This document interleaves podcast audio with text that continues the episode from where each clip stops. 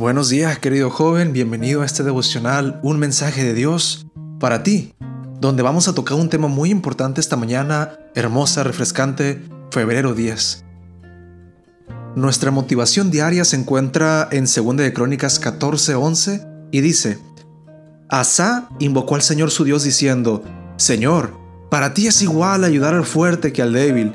Por tanto, ayúdanos, Señor y Dios nuestro, ya que confiamos en ti y en tu nombre hemos venido contra este ejército. Tú, Señor, eres nuestro Dios. Muestra que nadie puede oponerte resistencia. El título es Nadie puede oponerle resistencia. Hace un tiempo que leí un libro titulado ¿Por qué a la gente buena le ocurren cosas malas? Asa es precisamente una de esas personas buenas a las que uno esperaría que no le ocurrieran cosas malas.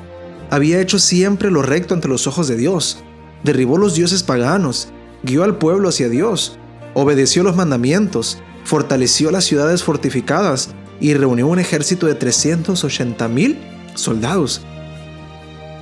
Cuando estás haciendo las cosas bien, esperas que todo te salga bien, pero nota cómo se puede pasar de la alegría a la tristeza en tan solo instantes, como dice 2 de Crónicas 14:9.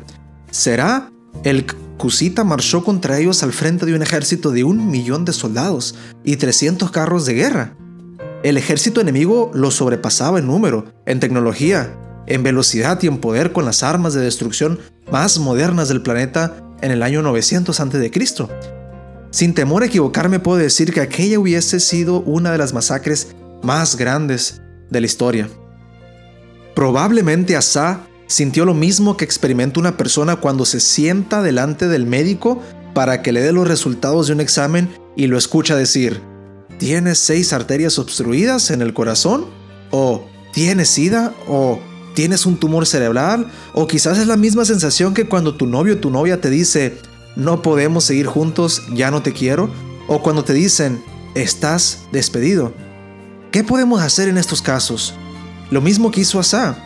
Él invocó el nombre del Señor, oró, confió en Dios y como resultado obtuvo la victoria. Apreciado joven, la vida cristiana es intensa. Las luchas son intensas y a veces las pruebas también pueden serlo, pero las victorias lo son por igual. Si deseas experimentar el gozo cristiano, la alegría de tener a Jesús en el corazón y sobre todo la victoria en tus empresas y proyectos, hoy te invito a buscar al Señor a llevarle tus preocupaciones y a confiar en Él. Dios te promete hoy, nadie podrá hacerle resistencia. Al leer estas promesas que dicen que no hay ser humano que puede dar resistencia a la voluntad y los planes de Dios, se me ocurren dos maneras de interpretarlo, proyectarlo en nuestras vidas. La primera es la que acabamos de leer, que cualquier cosa exterior que nos esté amenazando no podrá tener oportunidad entre nosotros si pedimos la protección del Señor, porque nada puede resistir la soberanía y el poder de Dios al protegernos a nosotros. Pero también no tenemos que descuidar el hecho de que la aplicación puede ser para nosotros mismos, para mi corazón, para tu corazón esta mañana. Cuando Dios dice que nada se le puede resistir a Él, cuando los escritores bíblicos declaran por la experiencia empírica que nada se le puede resistir al Señor nuestro Dios, Él también está diciendo que hoy tú, que has estado batallando días en dejar ese hábito que te está alejando de Dios, tú que estás batallando para aceptar a Cristo en tu corazón de manera genuina, tú que estás batallando en querer dejar de ser un cristiano simplemente nominal y serlo de la manera real, dejar de tener esas dos caras y ser un cristiano íntegro, tú que estás batallando con esto, Aférrate a la promesa que dice, nadie se le puede resistir al Señor. Y hoy, deja de resistir su mano sanadora. Deja de resistirle y ve cómo aceptándole, abriéndole la puerta, tu vida va a ser transformada. El día de hoy, joven, tenemos el año bíblico que se encuentra en números 29 y 30. Espero que todos estemos leyendo este año bíblico de manera tan ah, ferviente y sin falta, porque aunque a veces puede parecer que vamos por versículos y capítulos que pueden causar aburrimiento, eh, en medio de esas ah, palabras de Dios uno puede encontrar lecciones fundamentales para la vida. Y eso es lo que yo te invito a que hagas hoy. Así joven que con este año bíblico, con esta bonita promesa y este devocional que acabamos de leer, te invito a orar a Dios para recibir este hermoso día. Oremos. Querido Padre, te damos tantas gracias porque ante ti nada se puede resistir.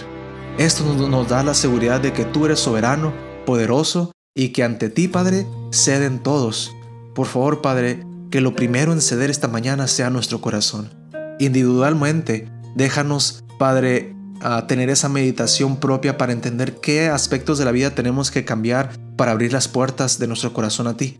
Por favor, Padre, obra y ministra nuestros corazones y que el cambio empiece en nosotros antes de fuera de nosotros. Por favor, Padre, bendice a tu iglesia, a cada joven hermano, hermana que esté escuchando esto, que en su vida encuentre la victoria por entregarla a tus manos. Gracias Dios porque tú ya nos has prometido tantas cosas bellas y que este día sea un día de reavivamiento espiritual. En el nombre de Cristo Jesús. Amén. Que Dios te bendiga, joven.